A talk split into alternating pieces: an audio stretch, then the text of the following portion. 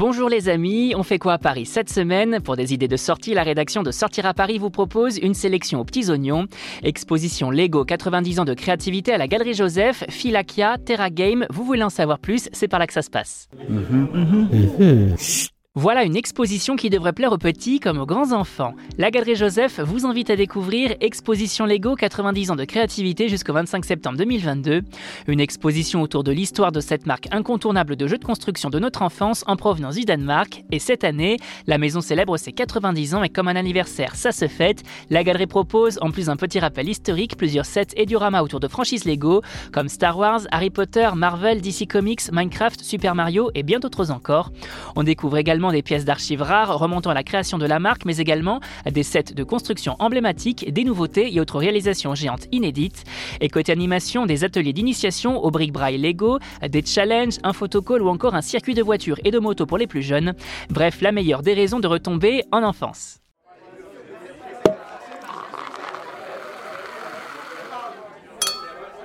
Comme un petit air d'Athènes en plein cœur de la capitale. Bienvenue chez Philakia, cantine aux bonnes saveurs de Grèce du 2e arrondissement de Paris qui vous propose le meilleur de la street food hellénique comme dans les rues de Plaka. Petit frère du Grand Café d'Athènes, le bistrot grec de la rue du Faubourg Saint-Denis, Philakia c'est un peu plus qu'une cantine, c'est une institution de la street food et de la finger food à la cuisine ultra généreuse. Côté carte donc des plats inspirés des tavernes grecques, les cafénios, à l'image de divers mezzés, de tzatziki, de kolokito keftedes ou encore de spanakopita. Les amateurs de sandwich optent quant à eux pour les gyros avec son pain pita léger, tandis que les amateurs de viande succombent au kefte dakia, des boulettes de bœuf à la menthe. Et côté boisson, un verre d'ouzo bien évidemment, mais également une jolie variété de bière et de vin grec. Bref, l'endroit idéal pour un avant-goût des vacances.